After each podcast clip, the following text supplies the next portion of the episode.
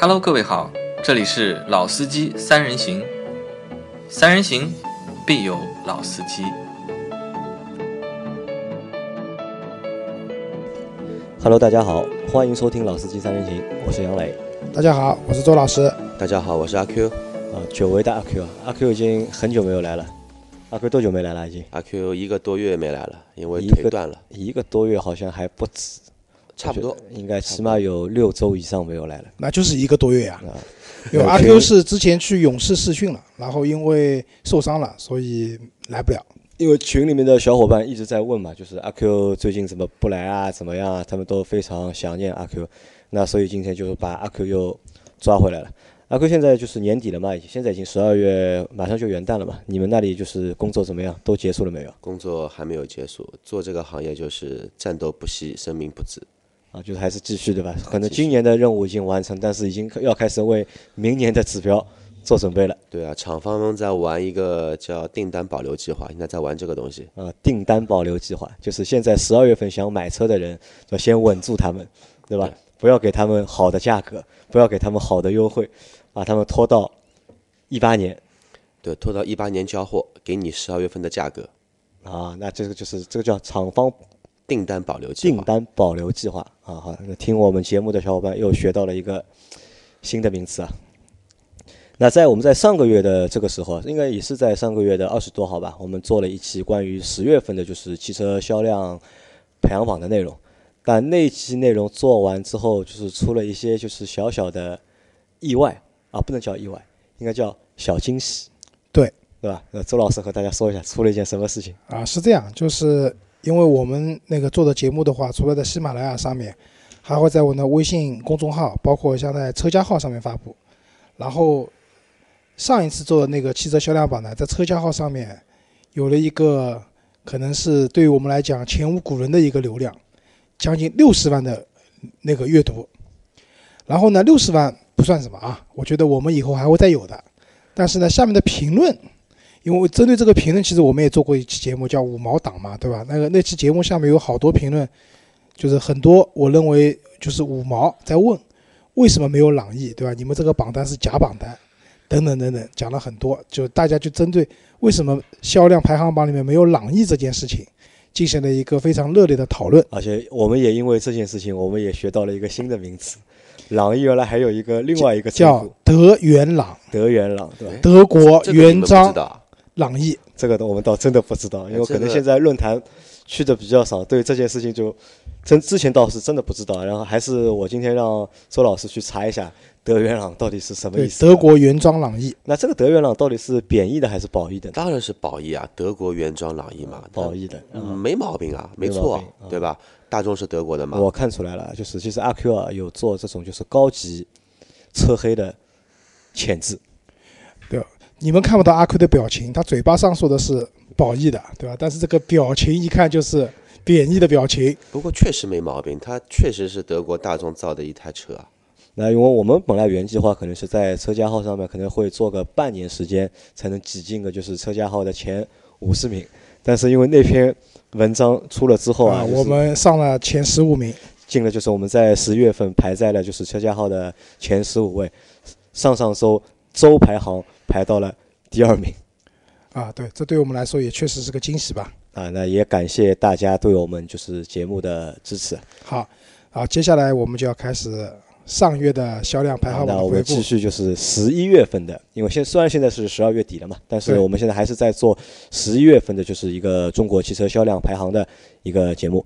那我还是老样子，我先来说就是轿车的吧。好，轿车十一月份，你们要的大众朗逸回来了，德元朗回来了，而且是强势回归。十一月份的销量达到了四万七千五百五十四台，就是非常吓人的一个销量数字。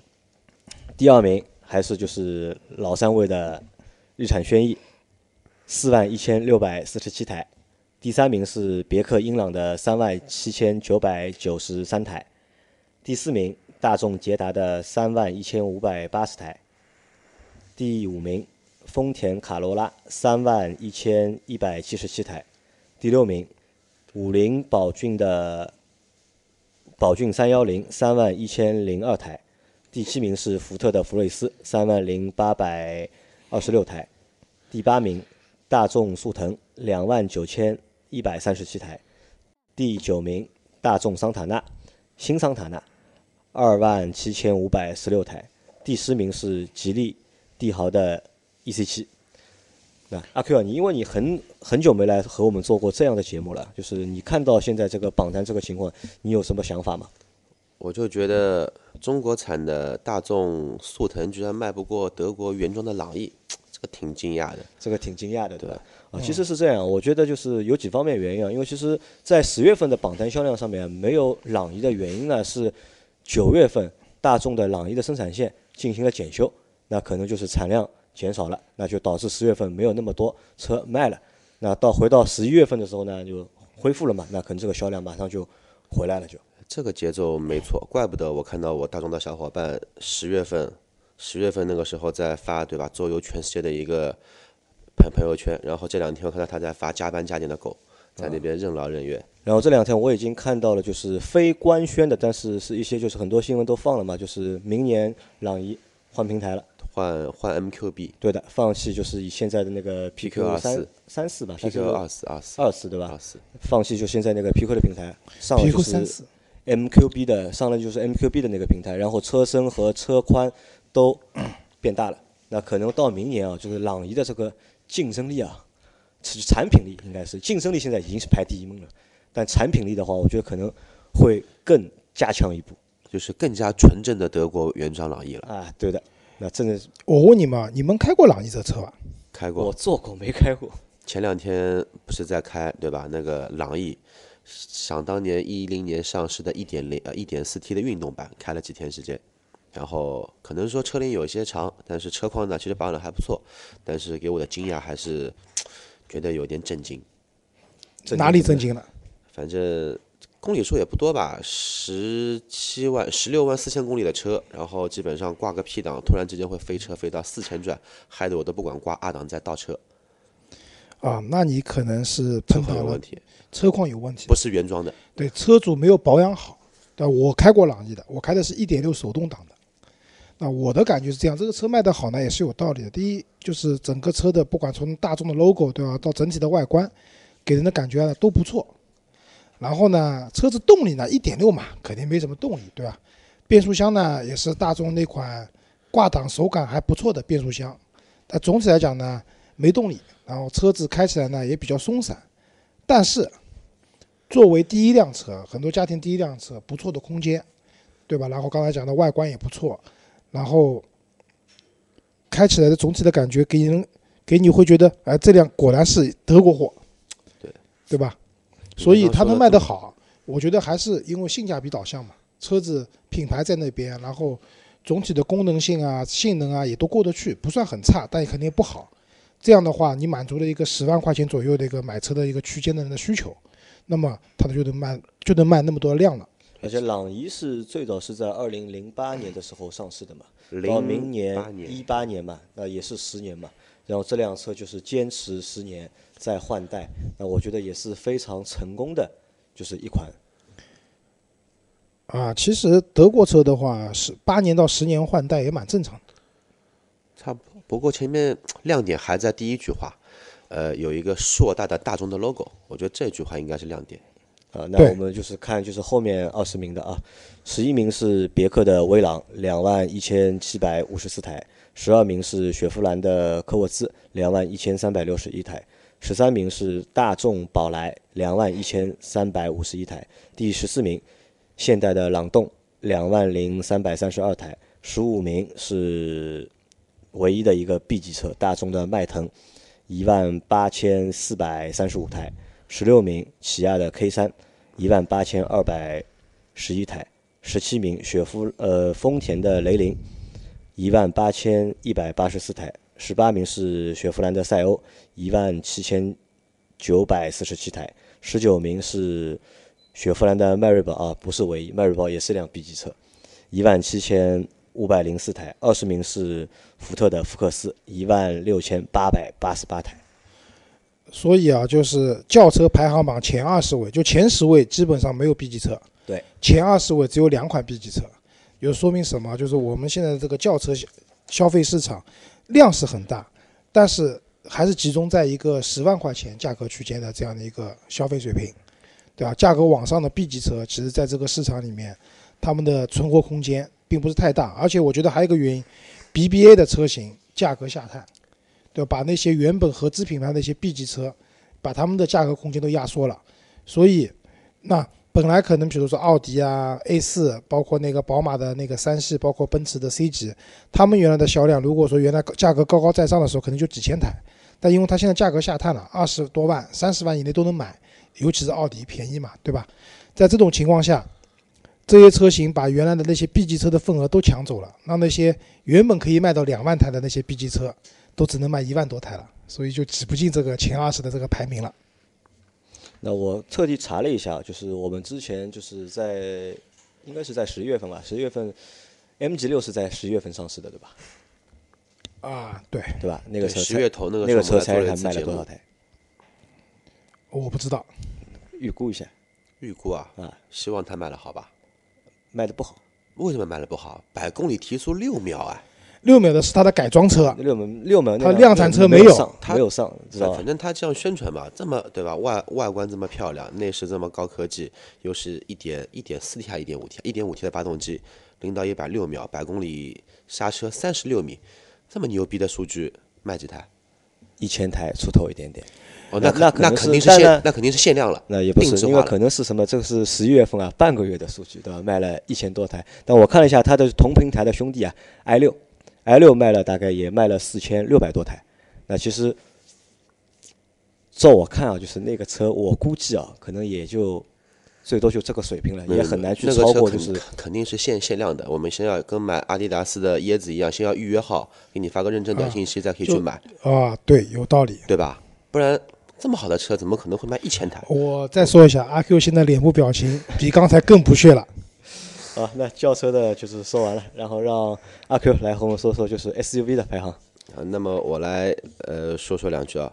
SUV 的话，榜单其实第一名毫无悬念还是哈弗 H 六，但是这个 H 六的销量应该是包含了三代车型了，应该是三三代老中青三代，基本上呃一家门全部在这个榜单上了，这个属于啊哈弗 H 六全系。然后第二名的话，好像几个月前数量报一下，啊，五万四千零九十七台，不好意思啊，生疏了一点。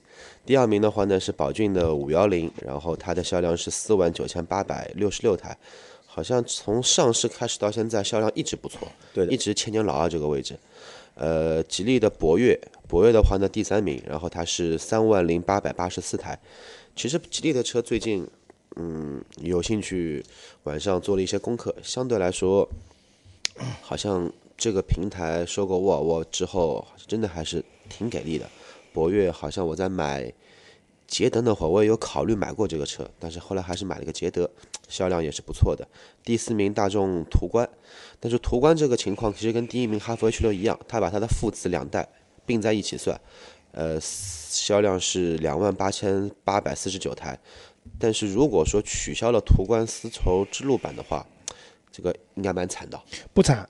不惨。现在途观丝绸之路版的一个月的销量只有五千台左右，其实大部分都是途观还是途 L。观 L，呃那还不错，还是蛮欣慰的，又是个原装神车。然后第五名的话是长安的 CS 七五，CS 七五的话销量是两万六千四百五十六，但这个车我在马路上看到真的不多，上海可能比较少一点。真的不多，可能没有什么太客观的一个评价。哈弗 H 2排名第六，然后是两万六千零八十台车，我小区有一台，一个上海的老压缩来开开，就是大叔在开这个车，还是挺小小的一台车。第七名的话是荣威的 RX 五，两万五千两百四十五台车，怎么说呢，还不错吧。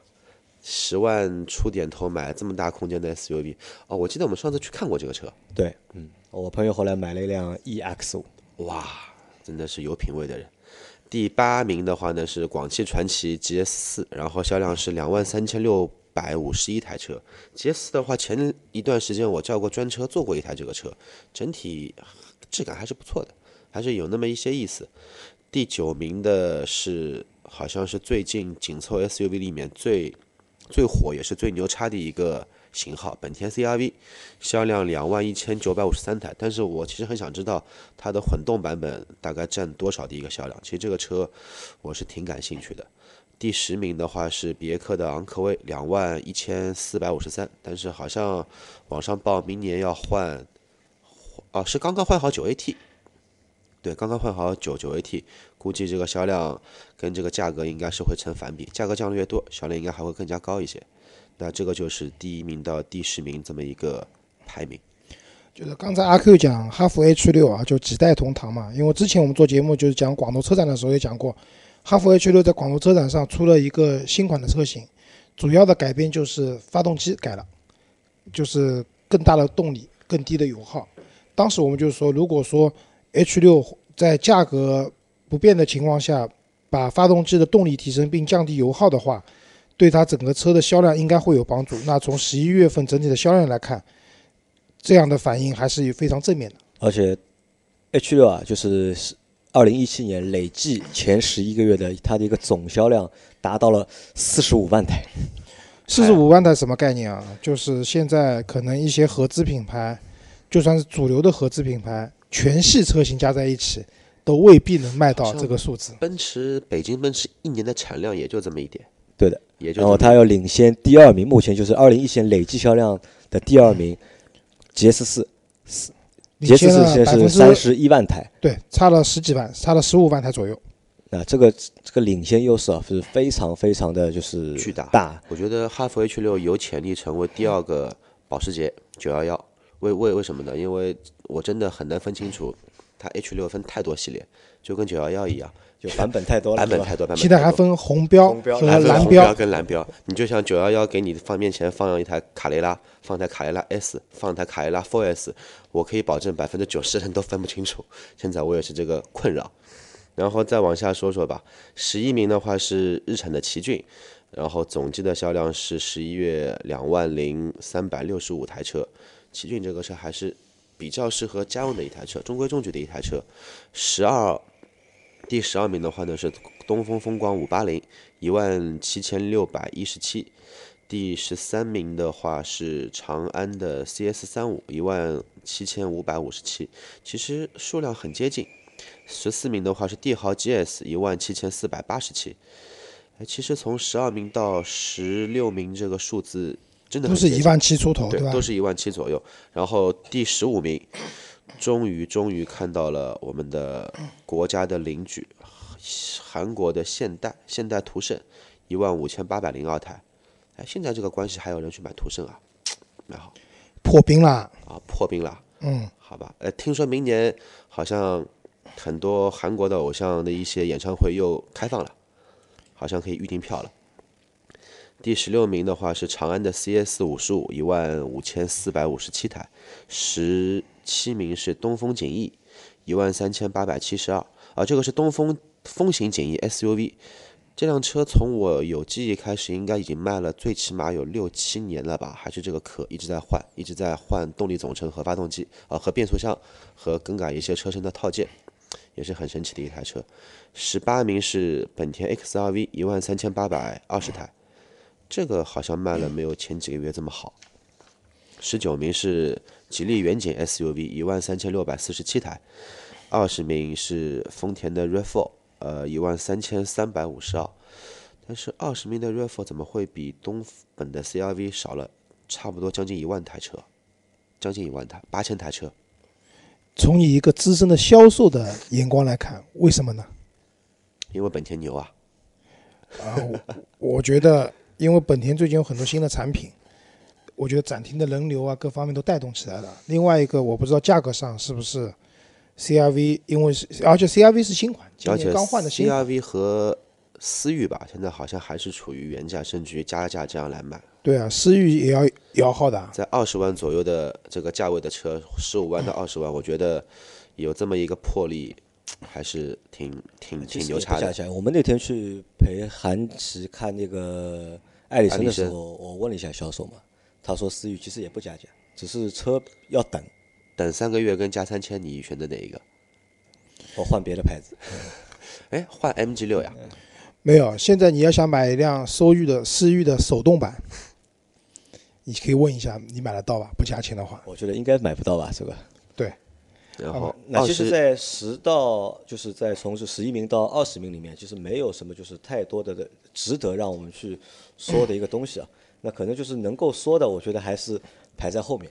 我先来说一下啊，途昂，对吧？途我一直很关注这个车，一万一千二百三十八台，比之前一直都八千台上下，明显有上升了。那我觉得一个是因为年底，因为我一个大学同学刚买了这个车，然后他是在杭州提的车，然后也因为 4S 店人也认识，优惠了两万块钱提裸车走的。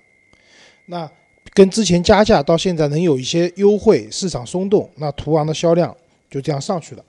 这个说明什么？途昂这样的一个超大型的七座的 SUV，在国内确实有它的自己的市场所在。然后正好就是最近上市的那个蔚来汽车那个 ES 八，也是？它也是辆大型的七座 SUV。那我也觉得这个车其实切入这个市场的方向还蛮对的，这个市场的一个上升的空间是非常大的。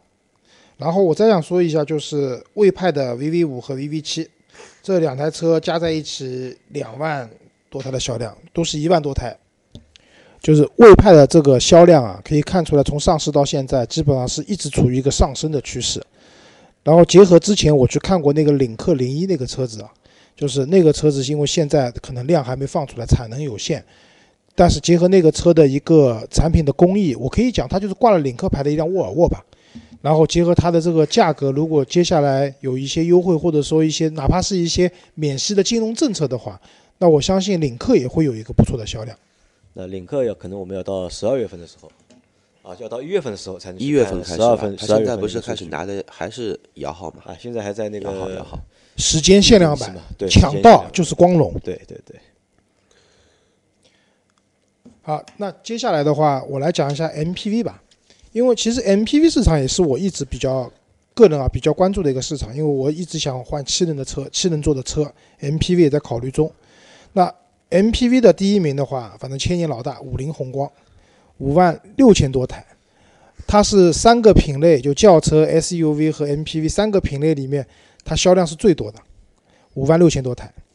然后对阿 Q 那辆车不是五菱宏光 S 嘛？对，对吧？但是不是只要车后面贴了五菱宏光的都算它的马？力增加一百匹，对然后第二名的话是我们杨磊的宝骏七三零，对吧？三万两千零六十一台。第三名的话是别克的 G 幺八，一万四千三百三十二台。那这前三位基本上没有变过。没有变化，但是他们的一个相对的销量都是上升的。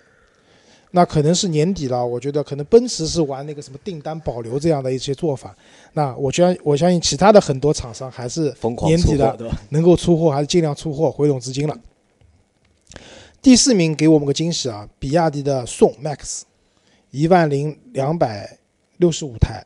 就上次我们做节目的时候，他讲他只卖了几千台，但因为只有半个月的量嘛，那这个一个月的完整的销量的话，就过万了。我正好今天早上路上也看到那个比那个有看到过宋的实车了，Max，我看到过实车了，对，而且我确定不是试乘试驾车啊。我天天可以看到。啊，因为你们隔壁有这个店，对吧？对。然后这个车给我感觉就是还蛮圆润的，但比较可惜的是它的两扇门啊，就是和宝骏是一样，就是可能这个价位它可能还做不了移门或者电动门做不了，两扇门是正常的轿车开启。车身的大小的话，其实跟宝骏应该也差不多，不多比宝骏可能略小一点，至少高度上比宝骏要矮一些。但是这个销量上去了，至少证明这这样的一个市场是有一是确实是有需求的。然后第五名长安欧诺七千零二十一台，第六名东风风行的凌志六千九百七十九台，好，第七名又是个惊喜了，别克的 GL 六，因为原本啊我和杨磊都认为 GL 六这个车应该蛮难卖的，对，卖不动嘛，我觉得因为车特别小。然后按照官方的宣传的话，G L 六上市到现在的话，销量已经过万了。那我们看到十一月份是六千八百多台，再加上它之前可能将近三千到四千台的一个订单的销售，那它的总体销量已经过万了。嗯，怎么讲呢？三缸发动机对吧？被大家诟病了。我我个人不对三缸发动机有歧视啊，我觉得三缸发动机有歧视，宝马也玩三缸啊，，对三缸发动机蛮好的。我觉得市场已经基本上全认可了，因为我们去看在轿轿车排名里面，就是别克的英朗，因为新的英朗嘛，就是三缸的嘛，照样可以卖三万多台，对吧？对的，那我觉得一个是因为厂家呢确实把这三缸发动机越做越好了，对吧？至少宝马的三缸发动机我试下来是真的蛮抖的，但我不知道别克肯定是做得更好嘛，更安静。，smart 也懂，对吧可能是这样，在一个十万级别的时候啊，三缸不三缸这个不重要的，啊，对，可能大家不关注。升到三十万级别的，对吧？你给一个三缸的，可能别人不买不买单了。好第二个问题，这辆车是六座的，它不是七座的，对吧？所以综合看下来，而且车身真的蛮小的。虽然它是二加二加二的座椅，但是它第二排的两个座椅因为空间小嘛，它座椅之间那个过道是很小的，人要穿过去到第三排，蛮吃力的。但即使在这么多不太利好的因素下面，G L 六还是有一个在 MPV 市场里面拿到了一个还算不错的一个销量成绩，那只能证明是这个市场真的是有空间，对吧？很多人都愿意买这样的车，多一个位置。就像阿 Q 的捷德其实是有六座版的，对，日本只有六座，对吧？但是我们中国六座版基本上没有订单化生产，订单化生产对吧？那么其实别小看这多一个座位，很多时候能解决了你出行的时候多一个人的这样的一个问题。反正我还是对这种车这个想法，如果谁敢把自己的小孩放最后一排去坐这个车，我觉得这个车是值得买的。因为很难嘛，其实也不会把小孩放在最后一排嘛。最后一排有谁敢因为我们其实？可以可以看，就是 G L 六和就是比亚迪的宋 MAX，其实这两辆车其实是差不多的，从就是尺寸到就是参数，其实都是差不多，只是价格上就是 G 幺六比宋 MAX 略要贵一贵一点，但贵也不贵贵不了多少，它贵两万块钱左呃，右。贵蛮多了，十万出头的价格的区间，两万块钱是一个很大的差距。很大的差距，对吧？好，那只是看如果宋 MAX 如果能够卖一万辆的话，那我觉得就是 G 幺六你卖过六千，那我觉得这个也是蛮正常的一件事情。是这里我想插一下，途安只有两千九百多台，对吧？其实途安在我心目中一直一直是一辆蛮好的车子，对吧？韩家也有一辆途安顶配的途安 L，但是为什么这个车子的销量就那么的惨不忍睹？我觉得上海大众啊，可能是要反省一下的。德国原装的这些车子能卖得好，对吧，为什么你上海大众自己造的那些车子就卖不好呢？对我刚刚其实想说一下，我觉得宋 MAX 能卖一万零两千呃一万零两百六十台车，可能这个太保守了。如果有朝一日换一个大众的 logo，我估计卖个四五万台应该还有可能的。那么这个也难，我觉得我们去看图安嘛，就图安这个问题就是很典型嘛。其实图安我觉得很简单，就两个问题，一个问题就是太贵，的确是贵；第二个问题，基本上没有宣传。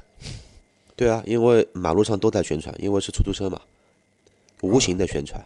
对，其实很多时候啊，你的车子变成出租车呢，就是从积极的一面看，对吧？一个是卖掉一些车，然后另二个呢，可能可以做广告，但是从不太积极方面看，人家都不太愿意买一辆和出租车同款。但也不对，朗逸、德源朗也有出租车，在外地有，上海没有，上海有外地比，较多。上海也有。上海有吗？我好像没看到那。只能讲就是朗逸是真的产品实力出众，接地气，对吧？对接地气。德国原装不一样的，对一个是上海造的，好，我们回来就继续讲 MPV。那后面几些车我就不一一念了，我我想讲一下就是艾力绅和奥德赛。然后艾力绅、奥德赛呢，他们两个人倒也蛮平均的。艾力绅是三千九百五十三台，奥德赛是三千七百九十八台，加在一起八千台不到。这两部车呢，基本上你可以认为它是一辆车一辆车。那区别是，艾力绅的整体的车身尺寸要比奥德赛大一圈。配置也要好一点，配置价格也要稍微贵一点。啊、对的。那么，奥德赛比就是那个艾力绅，就在车身长度上它短了十公分左右。这十公分主要的区别在什么？就是后备箱的空间。因为这两辆车其实三排座椅全开的情况下，后备箱都不大的。但是相比之下，艾力绅要比奥德赛略大一点。这我也想是爱丽丝能比它多卖几百台的一个原因吧。啊，好，那时间差不多了，那我们这期节目就先到这里。我们到下个月的时候，我们就不再做十二月份的销量排行了，我们做一个二零一七年度的一个销量的一个分析，嗯，好的，好吧？谢谢大家，那再见。大家再见。拜拜。